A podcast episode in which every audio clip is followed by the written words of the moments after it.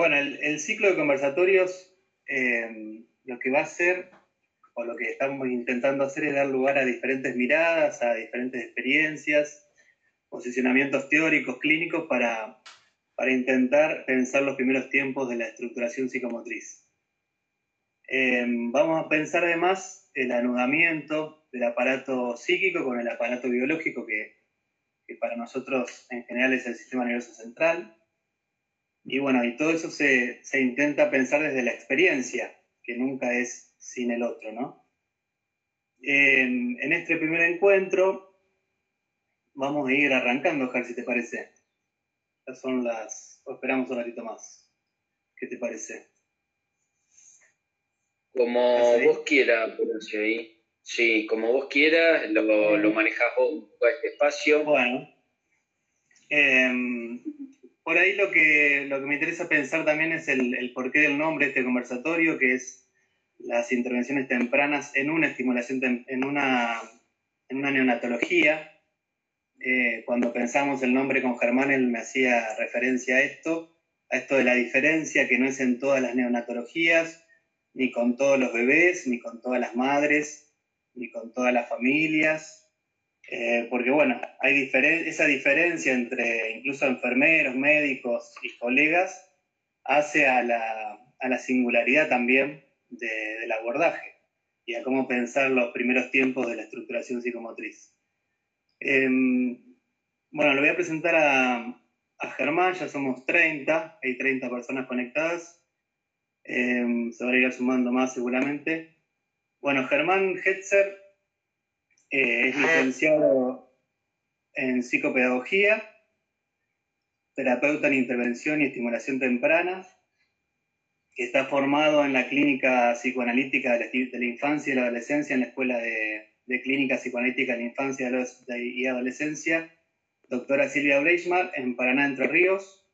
Actualmente se desempeña como psicopedagogo y terapeuta en la intervención y estimulación temprana, siendo parte del equipo interdisciplinario de primera infancia del área de estimulación temprana, del, del CIR, del, del Hospital Dr. Carlos Vera Candiotti de la ciudad de Santa Fe desde el año 2006 y está en el sector de salud mental del Hospital de Niños, eh, Dr. Orlando Lacia, desde el año 2016.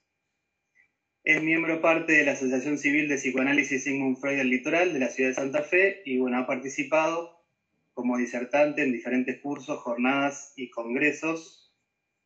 Em, bueno, con Germán estamos juntos eh, desde el 2006 en el, en el, Centro Integral de Rehabilitación, que en su momento se llamaba CET, Centro de Estimulación Temprana, y cuando pasó a depender del Vera Candiotti, se pasó a llamar eh, Centro Integral de Rehabilitación. Así que desde aquellos años venimos pensando juntos y, y creo que también militando juntos esto de, de pensar cómo subjetivar eh, las infancias, que no es poco en este tiempo. Eh, me interesaba, Germán, que, puedas contar un poco eh, en relación al sector de salud mental, que es de lo que vamos a hablar hoy, el sector eh, de salud mental del Hospital de Niños, eh, que nos hables un poco de, cómo está conformado, de cómo se fue instalando también en, en la neonatología, que nosotros tenemos como en la cabeza que la neonatología está siempre formada por médicos, enfermeros, por ahí algún psicólogo o alguna psicóloga, pero bueno, pensar la salud mental en ese espacio me parece que es, eh, es mucho más amplio, ¿no? Así que cuando quieras contarnos. Sí, bueno, Horacio, la, idea era transmitir la experiencia tal vez de uno este, y que se, se, limita, como vos decías, eh, respecto de cómo habíamos pensado el título, de una neonatología, porque yo puedo hablar eh, básicamente de la neonatología del Hospital de Niños, que es donde estoy incluido, digamos, como profesional ahí.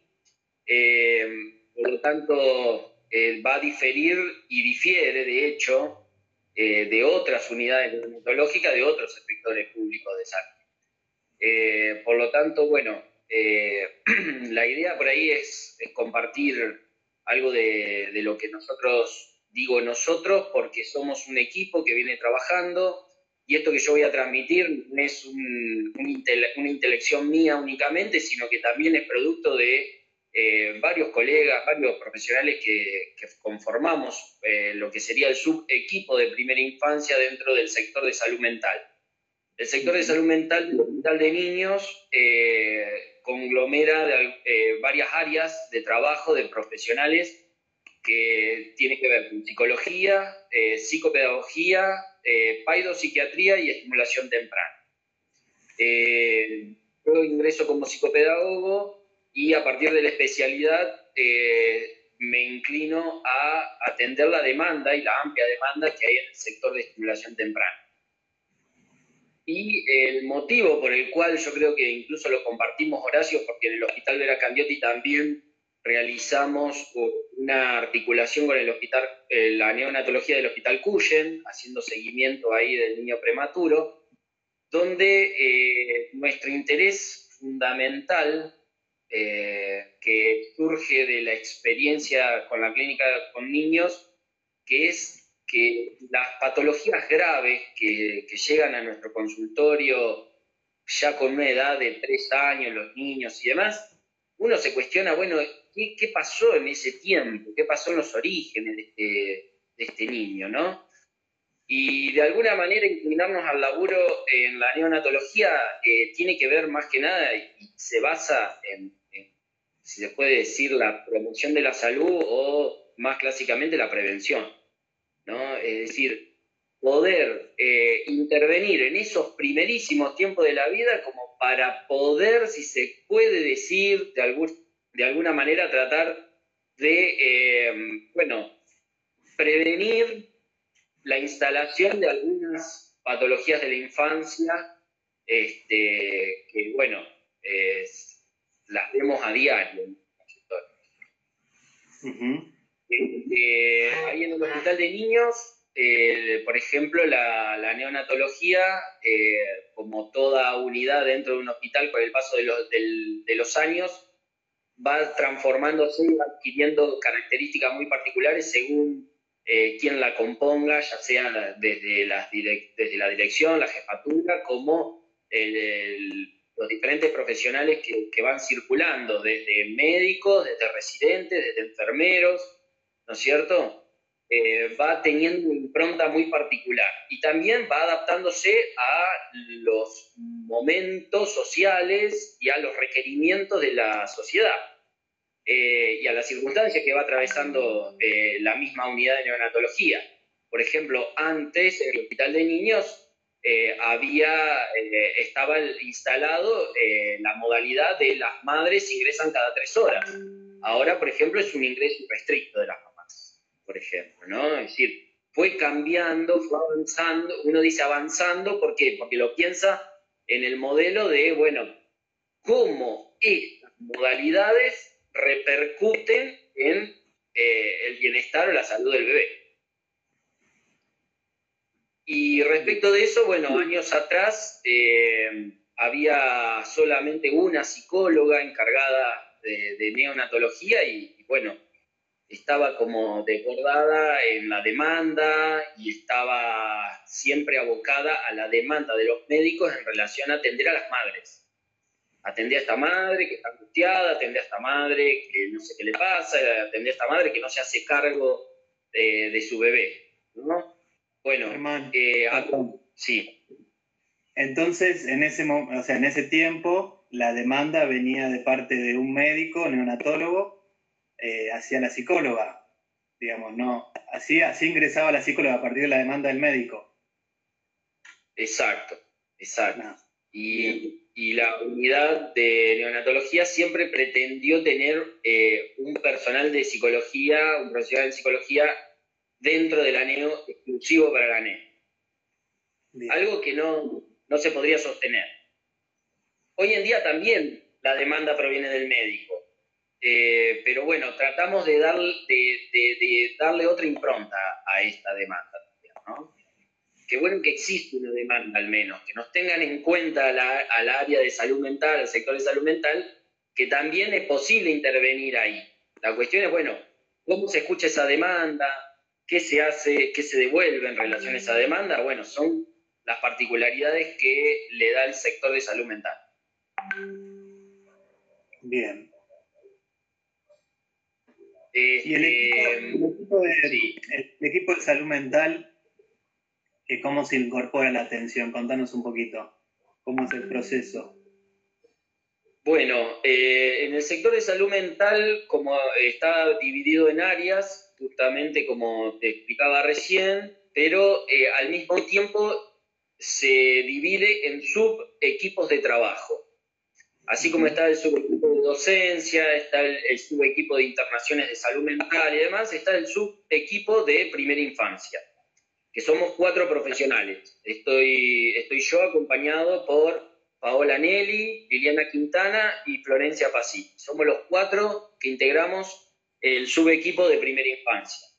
Entonces, bueno, ahí realmente nos planteamos esta pregunta de decir, bueno, ¿qué pasa con los niños que llegan rápidamente al consultorio? Eh, nos inclinamos al laburo neo, ya que lo teníamos como unidad dentro de nuestro hospital.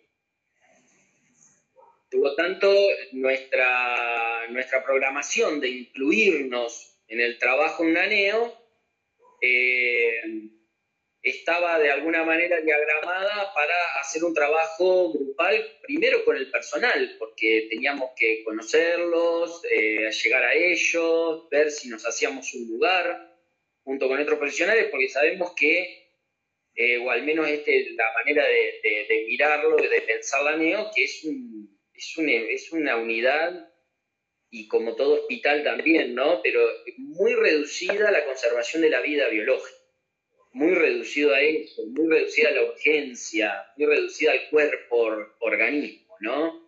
Y, bueno, este, nuestra desesperación de alguna manera pasaba por cómo poder generar un espacio en la NEO eh, que, digamos, que pueda generar intervenciones más subjetivantes, donde, bueno, se le dé espacio a la mirada, a la caricia, a la presencia de la madre, y de alguna manera también se entra a desmitificar algunas cuestiones, ¿no? Como por ejemplo el instinto materno.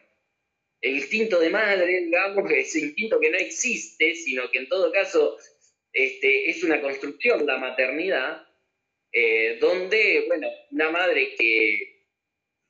Esta es otra, otra de las cuestiones que nos ponemos a, pensar y a teorizar también con el, con el subequipo de primera infancia, que es cómo llega una madre a un aneo hay diferentes situaciones, diferentes madres. Es decir, ya de por sí, que nazca eh, el bebé y que no sea el imaginado, ¿no? Que es eh, incluso en cualquier situación donde no, atraviese la, situación de Neo, eh, ningún bebé el esperado para los padres, ¿no es cierto? Bueno, pero esto es un plus, es un plus en donde la situación de Neo ya de por sí yo la teorizaría como traumática. ¿sí? Y ahí podríamos plantear la cuestión del trauma en sentido amplio, ¿no? donde se agotan los recursos para poder pensar una situación y donde la situación desborda. Desborda en, en relación a que tu hijo corre riesgo, perdés intimidad porque es muy compartido el espacio, tenés diferentes discursos, la madre recibe diferentes discursos, diferente información de diferentes personas. Entonces es muy difícil ahí eh, el trabajo en tanto tener que acompañar a una mamá, sostener a una mamá que tiene que sostener a un bebé, ¿no? Eh, en el sentido de poder ayudarla a pensar, a poder ayudarla a reubicarse en un lugar, a poder ayudarla en este proceso de construcción de, la maternidad frente a un bebé con dificultades, con un pronóstico a veces de muerte. Eh, bueno, esa es un poco la finalidad de nuestra intervención, generar espacios subjetivantes ahí, no solo con la mamá, sino también con el bebé. ¿Y, el padre? ¿El padre o otra madre? ¿Cómo es la cuestión ahí? Y ahí esta cuestión que viene de la mano con el mito de la maternidad está que eh, la única que se tiene que hacer cargo del bebé es la madre, ¿no? Está como instalado esto. Eh, y es, muy difícil desinstalarlo. Eh, porque, como bien decíamos, no solo por haber parido una cría pasa a ser madre, ¿no? En el sentido de que nosotros entendemos la, madre como la función, la función del adulto a cargo de, un bebé, de un cachorro humano en, ese, en este sentido. Entonces la función la puede cumplir cualquier adulto, no necesariamente la madre. Lo ideal sería por ahí la madre en términos de que incluso desde ahí puede nutrirlo también desde su propio pecho, pero me parece que ahí se ponen en juego estos factores de, bueno, porque, porque puede nutrirlo, porque puede darle la teta, eh, esa es la madre la que se tiene que hacer cargo. Por lo tanto, el padre queda como muy relegado, muy fuera de la escena, eh, tiene horarios de ingreso, por ejemplo, en la dinámica del ANEO, que es una dos veces al, día. Ni hablar en la situación de pandemia y COVID, donde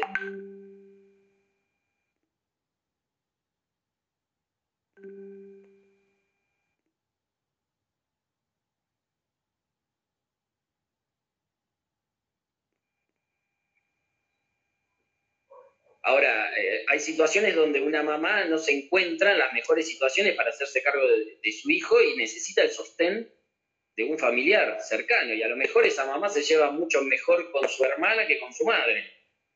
Bueno, eh, habilitar todos estos espacios es todo un trabajo que, hay que hacer, que hay que hacer. el, acercamiento con las madres, ¿de qué manera se fue, se fue dando? Eh, como concretamente, digamos, cómo empezaron a intervenir con cada mamá. Depende también, perdón, del, sector, porque entiendo que hay un sector de terapia intensiva y otro de, que se llama NeoR, ¿puede ser? Sí, la neonatología del hospital de niños se divide por box. Son cinco box que eh, el número habla de la gravedad de la situación. Y finalmente hay un área que es la unidad de de recuperación que se llama, recuperación nutricional, que ellos vulgarmente le llaman como el sector de engorde, digamos, donde este, el niño ya estaría como para un prealta. Eh, en las situaciones de, los bots más complicados, que son los de terapia intensiva, es donde el niño generalmente está, el bebé conectado a, bueno, a un respirador, muchos tubos y mangueras, es la escena dentro de, del aneo en estos box. Y es ahí donde a veces la mamá queda como muy, muy al margen de poder hacer algo por su hijo y con su hijo. Entonces se encuentran madres muy angustiadas, que por ahí en ese sentido eh, se, se recibe la interconsulta del equipo médico para poder abordar a esta mamá en función de su angustia. Eh, bueno, a partir de la cantidad de demandas, también eh, pensamos desde un equipo de primera infancia hacer talleres con, estas mamás de la NEO, ¿no?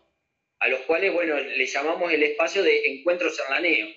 Encuentros en la NEO por esta cuestión de que, eh, digamos, de, que los encuentros a veces son desencuentros, este, y, se pone en juego ahí la, la cuestión de bueno, ¿qué pasa cuando hay un desencuentro entre la mamá y, el bebé? ¿Y por qué está determinado? ¿Por qué está dado?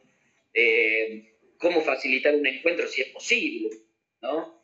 Entonces, en, estos encuentros con las madres, en la NEO, eh, se, escucha que en, en, el periodo de internación de terapia intensiva, estas mamás se sienten prácticamente como inútiles. Uno dice, bueno, como que ellas no saben qué hacer, no saben eh, cómo alzarlo, no pueden alzarlo de alguna manera, ¿no? sienten que no se lo dan para alzarlo, no, no piden alzarlo, eh, no saben cómo, cómo, relacionarse con tu hijo ahí, ¿no? Eh, de hecho que parece que algo generalizado que en un aneo las madres pierden el saber, pierden su saber de madres, ¿no? Y nosotros también pensábamos esto como una, un término que utilizamos nosotros, el primogénito del aneo, porque las madres a veces expresan y dicen, sí, es mi primer hijo.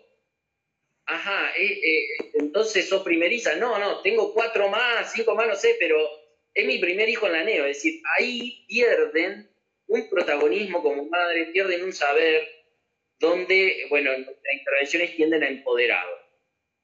Y ahí donde esta mamá se siente inútil de qué saber qué hacer con, con un bebé que, que eh, está muy, muy pasivo, muy conectado a, las máquinas, muy dependiente ahí de, de, la, de, la, conservación de la vida, de la saturación, del oxígeno, poder introducir ahí algo de lo subjetivante, que para nosotros es muy importante y que que, tiene que ver con la base también de la construcción del cuerpo, con la construcción de la imagen, que es la mirada de la madre, que es la voz de la madre, ¿sí?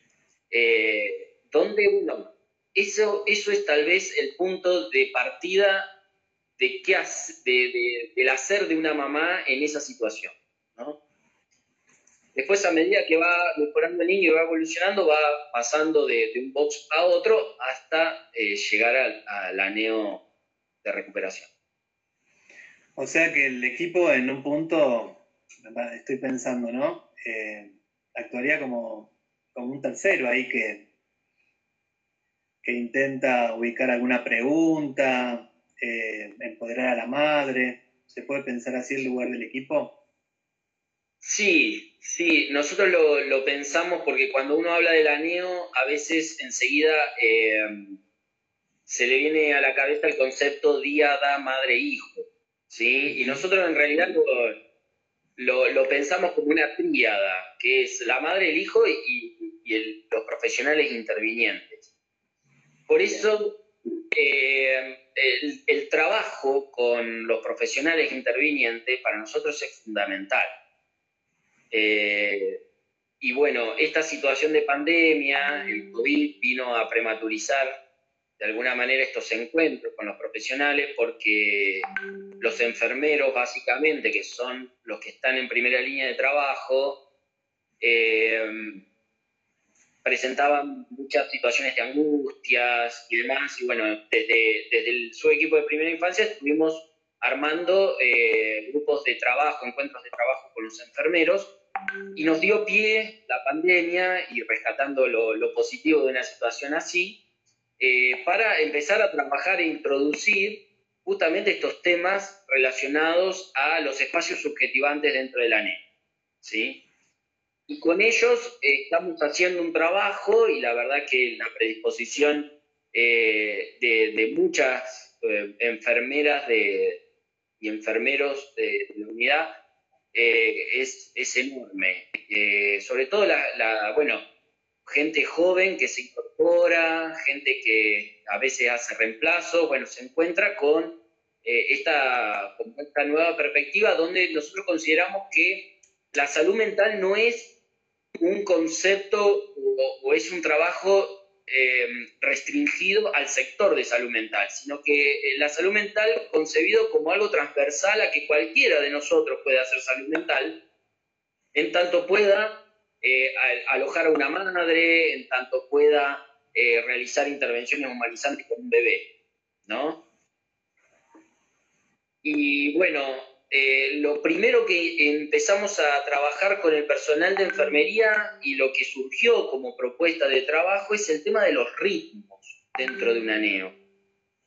Que a nosotros nos pareció fundamental porque el tema de los ritmos y sobre todo eh, la constitución eh, psíquica, el tema de, los ritmos va marcando, digamos, las posibilidades de, de la, la presencia, ausencia del objeto, eh, la cuestión de la anticipación que el niño puede realizar respecto de eh, lo que va a venir eh, y, bueno, sobre todo la cuestión de la primera experiencia de satisfacción que para nosotros es fundamental en términos de que motoriza el aparato psíquico del bebé.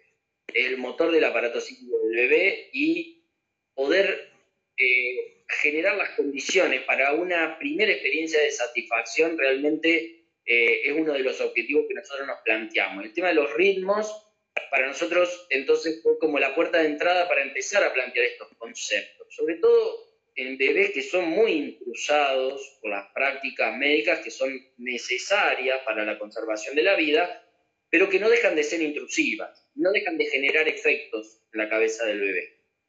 Eh, por lo tanto, ahí la cuestión de los ritmos también las pautamos, tratamos de pautarla en términos de cuándo se realizan los controles, de qué manera, organizar la luminosidad, porque a veces se prende una luz para controlar un bebé y ya le da la luz a todos los otros bebés, cómo organizar el descanso de las madres, cómo organizar eh, los estudios que tiene que hacer su bebé, como para no, que no se acumulen en un solo día, eh, cómo eh, actuar, intervenir posterior, por ejemplo, a un análisis bioquímico, cuando lo pinchan, qué pasa con ese bebé, cuando llora, bueno, cómo intervenir con la mamá ahí en, ese, eh, en esa situación. Acá eh, María Victoria preguntó hace un rato, no quería mm, interrumpir, ¿cómo, es, cómo se intervenía con el bebé? o sea, si había alguna intervención directa con el, con el bebé, digamos, de alguna manera, o siempre era a través de la mamá. Bien, esto, digamos, inevitablemente vamos a tener que poder pensar esto, responder esto desde la conceptualización de la estimulación temprana, o al menos lo que uno maneja como estimulación temprana, donde lo que ya partiendo de la estimulación como concepto, eh, estaríamos pensando ahí en cuestión de estímulo, estímulo-respuesta, bueno, eh, estas, estos dilemas conceptuales que se tornan. Pero para nosotros la estimulación temprana eh, la hacen los padres, lo hacen los adultos a cargo. ¿no? Cuando no hay un adulto a cargo, interviene un otro, ahí tratando de sostener al bebé. Se interviene a través de la madre con el bebé, pero también se interviene con el bebé. ¿sí? Se trabaja con el bebé en términos de evaluación, porque lo que intentamos de alguna manera es articular el neurodesarrollo, constitución psíquica. Para nosotros esto es fundamental, porque incluso desde lo postural, desde la estimulación neurofacial, desde la estimulación de la succión, desde eh, esas diferentes intervenciones que se hacen con el bebé, se piensa en cómo articularlo con la, con constitución psíquica. Decía desde lo postural, ¿no? uno lo pone eh, de modo lateral y el bebé eh, comienza, ya tiene mayor posibilidad de juntar las manos, de poder eh, tocarse la cara, llevárselo a la boca. Bueno, hay eh, diferentes modos de articular esto que estamos pensando entre el neurodesarrollo y la constitución psíquica del bebé. Bien. y también, qué, interesante también como uno busca darle el, darle otra lógica en el sentido de que la succión, por ejemplo, no sea solamente un acto mecánico, que es necesario, ¿no? Porque hay, un, hay ejercicios y se hace estimulación orofacial, pero creo, por lo que te escucho, es darle el sentido de, un gesto eh, dado a ver un otro, ¿no? O esta cuestión de la, del, encontrar con su mamá en, en, la succión, para que después eso se independice y ya pase a ser un, un momento de placer eh, para el bebé, digamos, de succión en el aire, como se le llama, ¿no? Que se independice de alimentación. Pero qué importante poder darle ese sentido y que la madre también se sienta parte de ese saber que uno le intenta transmitir. Sí, esto que vos planteabas, Horacio, eh, para nosotros es, un eje fundamental, porque sabemos que, que la constitución psíquica de un niño eh, primero que no, podemos pensar la psique sin un cuerpo y, el, eh, y un cuerpo sin la psique, digamos, no es que andan por separado, esto hay que poder pensarlo eh, combinadamente, integradamente. sabemos que a través del acto de alimentación es un momento propicio para poder ahí generar los inicios de la estructuración psíquica. Es decir, la estructuración psíquica tiene su, apuntalamiento en lo biológico, ¿sí? Tiene su apuntalamiento en lo biológico. ¿Qué quiero decir con esto? Que a través de, la satisfacción eh, del hambre o, del amamantamiento, eh, se, se generan inscripciones relacionadas al placer, en el bebé y que genera, digamos, las huellas que quedan inscritas en la cabecita del niño tienden a ser reencontradas cuando aparece nuevamente la tensión de la necesidad. Y eso para nosotros es fundamental porque es como el germen del pensamiento, ¿sí? Es decir, y es el deseo de alguna manera, el circuito, digamos, descrito por Freud en relación a que el bebé frente a la tensión de la necesidad vuelve a reinvestir esa, esa huella anémica relacionada al placer. ¿sí? Pero para esto hay que generar las condiciones, porque cuando el bebé come no solo incorpora el alimento, sino lo que se inscribe como huella es también el olor, el calor, eh, el tacto, los sonidos. Entonces, poder acondicionar ese momento es fundamental. Eh, y esto no tiene que estar directamente ligado a, eh, a la alimentación por pecho. No, tiene que estar ligado a la experiencia placentera que le pueda brindar la mamá al hacerlo upa, al mirarlo y al acariciarlo también, porque eso también se inscribe, no solo a través de la satisfacción del hambre, ¿no? Sino cuando la madre también logra brindarle una experiencia calmante Tal cual. Y además también pensemos que en este tiempo el bebé no sabe que esa boca es su boca, digamos, no puede diferenciarse del otro, no hay noción de, una unidad corporal que se ocurre tiempo después.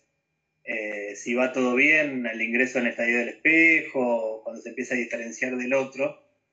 Eh, entonces también pensar que este tiempo de tanta intrusión y tantas experiencias por separado, que muchas veces son nocivas, cómo poder eh, resignificar esas experiencias e intentar ser como una barrera antiestímulo, como se pueda, eh, para que ese cuerpo y esa imagen corporal se vaya eh, armando, que esto no es sin el otro primordial, ¿no? Sí, justamente por eso tratamos de poder darle cierta participación a estas mamás que están dispuestas y están deseosas de hacerse cargo de su hijo, eh, para que operen justamente como ese regulador de estímulos, eh, donde a veces encontramos mamás que se oponen a que lo, lo vuelvan a pinchar a su hijo, ¿no es cierto? Es impresionante. Me dicen, bueno, no, no, eh, ya lo pincharon dos veces, basta, pinchalo mañana si vos querés, pero ahora no. Entonces, es importantísimo por ahí justamente eh, apelar a esto que vos planteás como este, a, este concepto que es la membrana antiestímulo, que es la posibilidad de que el psiquismo pueda regular el ingreso eh, y el egreso de los estímulos, de las cantidades internas, eh, como para no colapsar, digamos, que es más o menos, que, es sin, sin duda el modelo de, económico que, que se plantea en términos de que, bueno, cuando hay una inscripción en el niño, lo que se inscribe es un plus, es un plus de placer, ¿sí? No es solo la experiencia de eh, la distensión de la necesidad, sino que hay algo más ahí que se inscribe, que es algo del orden de la sexualidad, la sexualidad en sentido amplio, cuando uno habla, que es todo aquello del orden del placer, y que exige al aparato a tener que darle un destino a eso a esa energía, a ese quantum energético, y eso empieza a operar como estímulo interno, si se puede decir, ¿no? Y esta mamá también tiene que ser, digamos, favorecedora de cómo este bebé puede regular también lo interno, no solo lo externo, ¿no? También poder la experiencia calmante para que pueda este bebé encontrar algún drenaje a esa energía interna, ¿sí? ¿Por qué? Porque después, eh, digamos, encontramos que a partir de que esa energía interna no logra metabolizarse, no logra simbolizarse a posteriori, tenemos ahí la base de algunas patologías de la infancia. Cuando hay cosas en el niño que no han podido, sido, que no han podido ser metabolizadas, simbolizadas, y bueno, encontramos aquí un poco los modos en que, eh, donde los excesos no han podido ser regulados tanto de los estímulos internos como externos. Bien, acá preguntan, eh, dice, por lo cual la intervención directa sobre el bebé la realizan en la sala de engorde. Si la realizan en la sala de engorde. La, ¿Cómo es eso?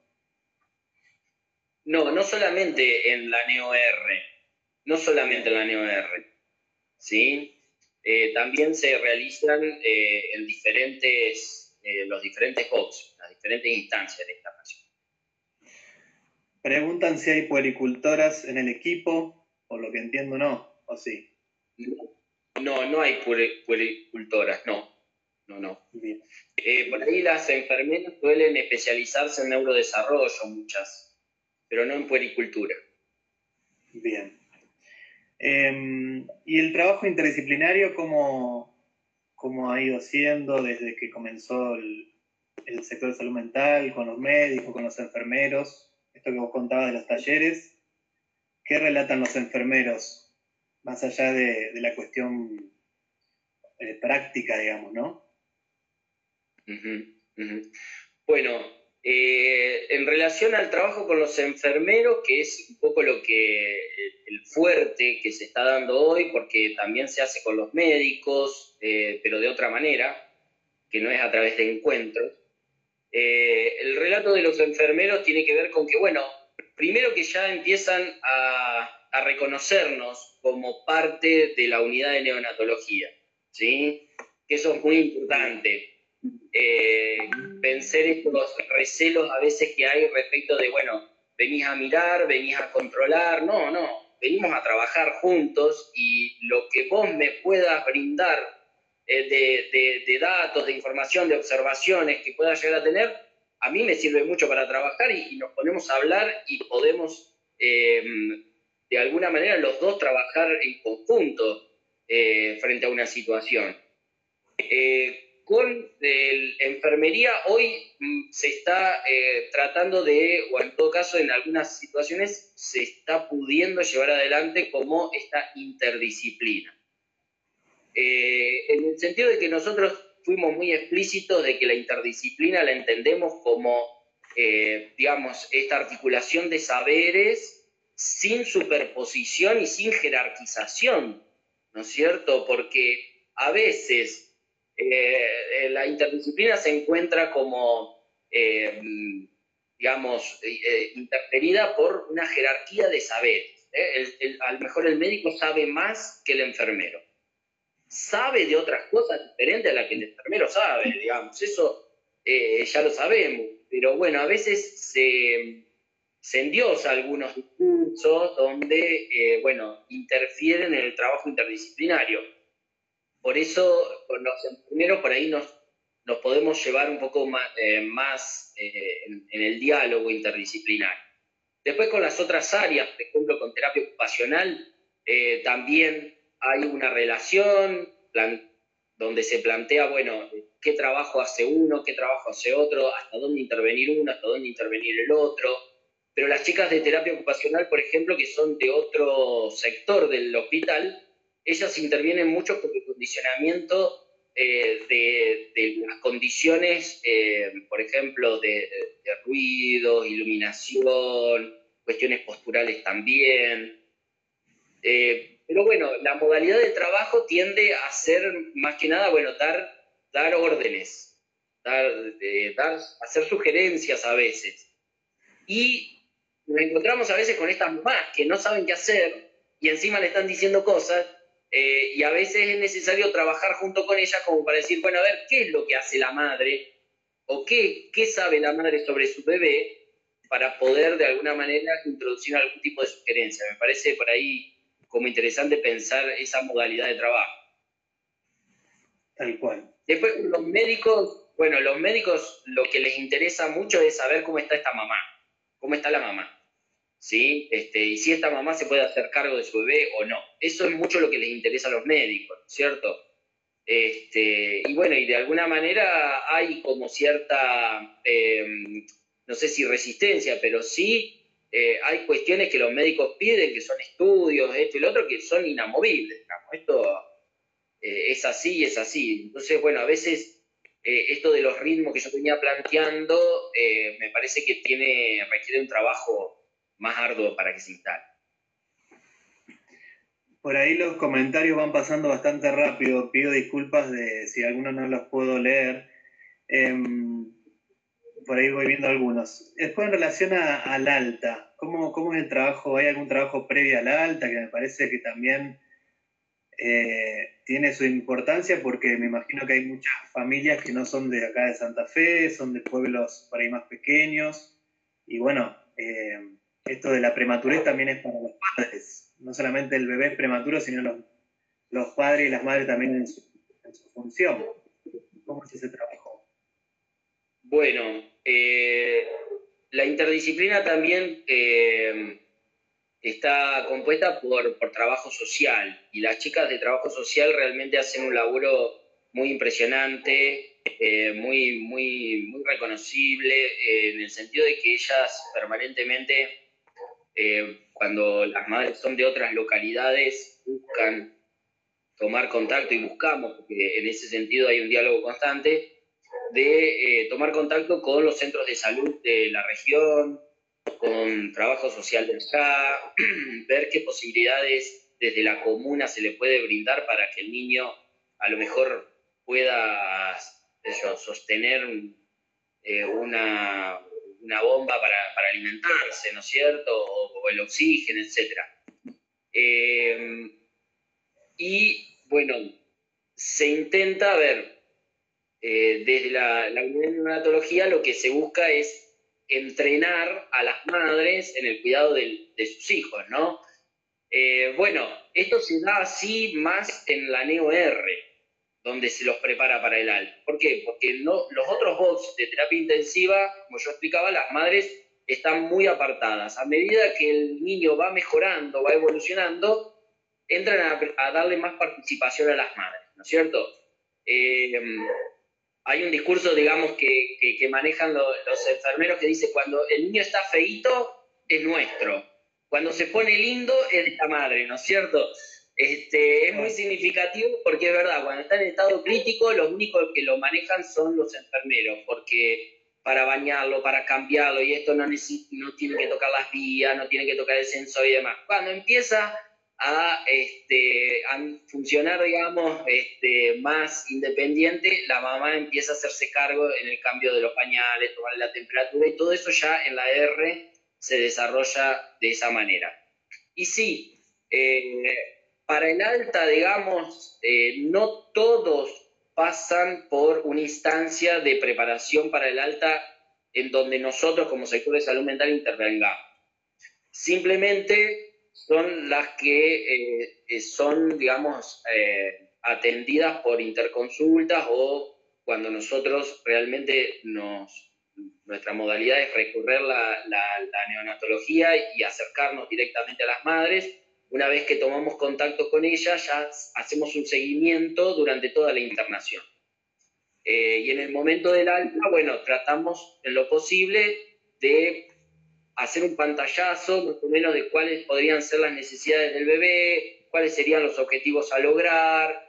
Eh, siempre aclaramos, porque nos interesa por ahí la perspectiva de que todo lo que se le sugiera para hacer al niño no sea en términos de ejercicio, sino que pueda ser en, más en términos de, de, juego, ¿no? Porque en todo caso uno se podría preguntar ahí si, si, un bebé juega, ¿no? Y bueno, eh, el bebé juega en tanto sea jugado por otro, ¿cierto? Entonces, eh, a veces uno eh, queda como prendido a las sugerencias y, y, los padres a veces se vuelven terapeutas de sus propios hijos cuando entran a hacer todas las sugerencias como ejercitaciones. Y en realidad la idea por ahí sería más proponerles eh, jugar con, el bebé, donde en el juego uno también, el juego digamos, eh, es, es producto de, de, lo psíquico y es productor de lo psíquico del juego, ¿no? En ese punto ahí, bueno, Norma Brunner lo desarrolla en, en su bibliografía, ¿no? Pero eh, es, el juego es producto y productor, en este caso de inconsciente, plantea ella, este, pero para nosotros sí, es producto y productor de lo psíquico. Entonces nos interesa que los padres puedan acercarse al bebé a través del juego. Excelente.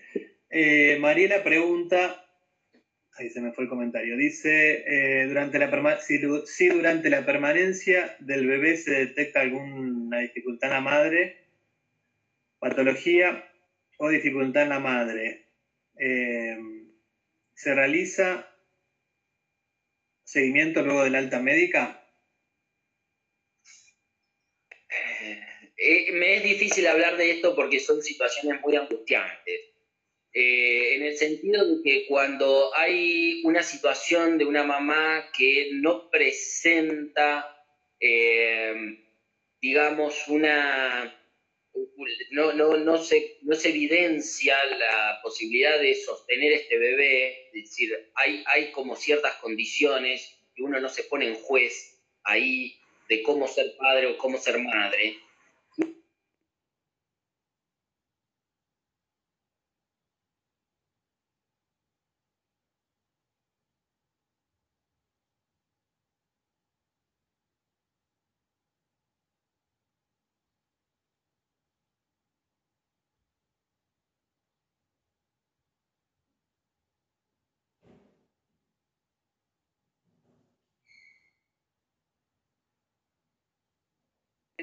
Trata de utilizar criterios clínicos como para analizar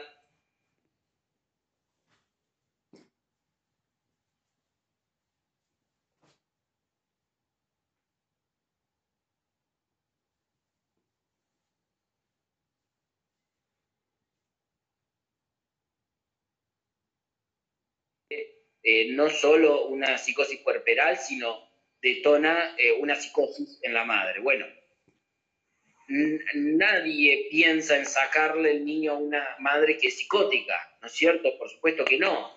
Eh, tampoco a una mamá que no presenta un nivel cognitivo porque ni siquiera maneja el dinero, porque ni siquiera maneja eh, los grados de, de medicación. Nadie piensa en eso. Simplemente lo que se hace es trabajar con los organismos de protección de los derechos de la infancia, que en primera instancia es el equipo local, ¿sí? Y en segunda instancia la subsecretaría de la niñez. Junto con ello se diagraman estrategias de seguimiento en territorio. Es decir, una mamá que presenta dificultades cognitivas, eh, bueno, se piensa en un acompañamiento para la madre, se piensa en algún familiar cercano, eh, y bueno, y ahí las, relaciones de fuerza entre los intereses de cada organismo es muy importante porque eh, la subsecretaría, la Secretaría de la Niñez va justamente a querer hacer cumplir la ley de, la minoridad y a lo mejor dice, bueno, no, esta madre puede, no puede. Eh, no, también se, se, buscan otras alternativas. Ahora está esta cuestión de de, intervenciones que no, no tienen que ver con una medida excepcional, sino son intervenciones o medidas integrales, donde el niño, eh, digamos, puede estar a cargo de un familiar sin ser separado del vínculo con la madre, ¿no es cierto? Porque a veces está la cuestión afectiva de esta mamá, pero a veces eh, encontramos mamás que, bueno, no saben cómo actuar en una situación de llanto del bebé y se encuentran desbordadas y, bueno, a veces caen en el maltrato del bebé y, a veces uno dice, bueno, no, pero no es una mamá maltratadora, una mamá que le falta, es decir, no hay un sadismo en esta madre, sino le falta eh, recurso simbólico para pararse frente a una situación. Bueno, si garantizamos que esta mamá pueda tener alguien que la ayude a, a pararse frente a una situación así, bien. Eh, tomamos la opción de una medida integral, digamos. Eh, pero bueno, sí, a veces dan las situaciones donde las mamás eh, presentan complicaciones en relación al vínculo, a, poder atender al, bebé. Bueno, Germán, está quedando poco tiempo, la verdad que se ha hecho corta la, charla.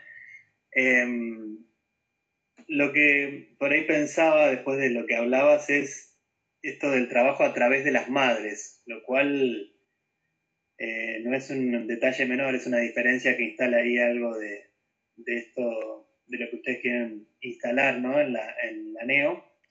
Y también rescatar esto de, que el trabajo no es eh, solos o solas.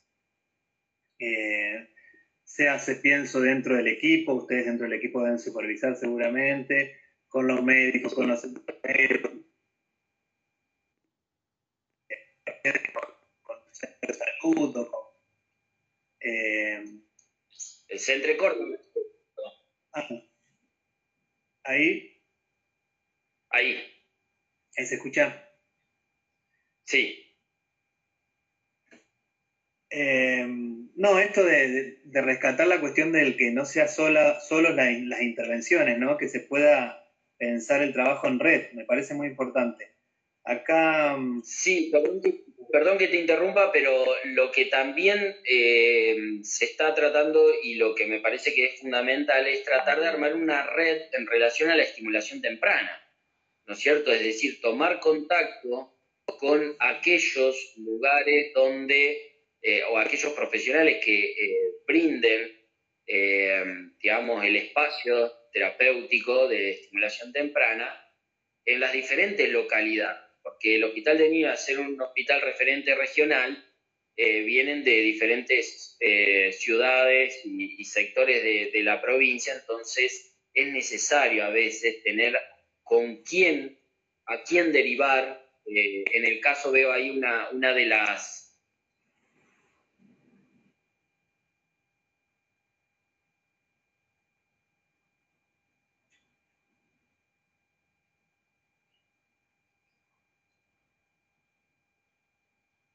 acompaña, bueno, hay que, hay que meterle como un plus ahí de seguimiento, este, y cuando acompaña, bueno, también depende de la circunstancia, pero cuando la biología no acompaña, que hay alguna dificultad a nivel del organismo, ahí, este, bueno, sí, es necesario acompañar a este bebé para que pueda llegar a tener la experiencia infantil necesaria para la constitución psíquica y que de alguna manera discapacidad no sea equivalente a psicopatología, ¿no es cierto? Que tenga una discapacidad o una limitación no necesariamente tiene que, haber una psicopatología ahí. Se lo puede humanizar al niño con discapacidad tanto como cualquier otro. Excelente.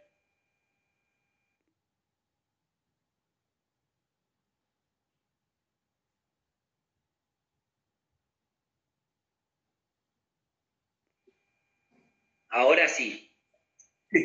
No, estaba viendo, pues se un debate muy interesante, hay otro conversatorio que es en el chat, eh, porque un pediatra pregunta que si no hay en relación a la, madre, ¿no? Y bueno, yo lo invito a, creo que se llama Roberto, no me perdí el nombre, que vea justamente unos minutos hace, cuando empezamos la charla, que hablamos justamente de la madre en relación a la función eh, y no solamente a la cuestión biológica, ¿no? Así que el, vivo va a quedar grabado, va a quedar guardado en el, carretel eh, para después eh, ser lanzado nuevamente el próximo jueves el carretel y seguir charlando. Eh, yo te agradezco, Germán. bueno, muy interesante la charla, escucharte como siempre, poder pensar otras formas de, de intervenir con, los bebés y con las madres. Obviamente nos quedó corto el, tiempo, pero bueno, quizás más adelante podemos armar algo presencial también acá en la ciudad de Santa Fe y, no, y por qué no hacerlo también virtual, una cuestión mixta, si se puede. Eh, no sé si querés comentar algo para ir cerrando. Bueno, simplemente que esto es una, una perspectiva, digamos, de, desde, la cual uno piensa la práctica, eh, no es un saber acabado, simplemente estaría bueno que, si esto abre a algún, algún intercambio posterior, eh, bienvenido sea, porque me parece que esto se construye entre todos, así que desde ya te agradezco a vos, Horacio, que, te pones las pilas para la transmisión, y eso es muy importante, muy importante. Eh, y bueno, no, eh, pensar por ahí esto de los espacios eh, humanizantes eh, del hospital eh, yo creo que sería como, un objetivo eh, fundamental, digamos, como para, para poder transmitirlo y poder extenderlo. Esta cuestión de pensar intervenciones subjetivantes, pensar situaciones humanizantes. No solo en los pacientes y usuarios del sistema de salud, sino también en los trabajadores. Bueno, mucha gente saluda, hay gente de Corrientes, de Córdoba, de San Carlos, está Graciela, de Santa Fe. Eh, yo, eh, bueno, estoy muy, muy agradecido con vos, Germán, y contento de que hayamos comenzado con este espacio. Eh, y bueno, nos vemos el próximo jueves. va a estar Rosa María Escandel, que es psicomotricista de la ciudad de Santo Tomé, y vamos a estar hablando del juego y el movimiento libre. Así que bueno, nos vemos el jueves próximo eh, un abrazo grande, Germán, y nos estamos viendo. Chau, chau. Gracias, Boras. Chau, chau.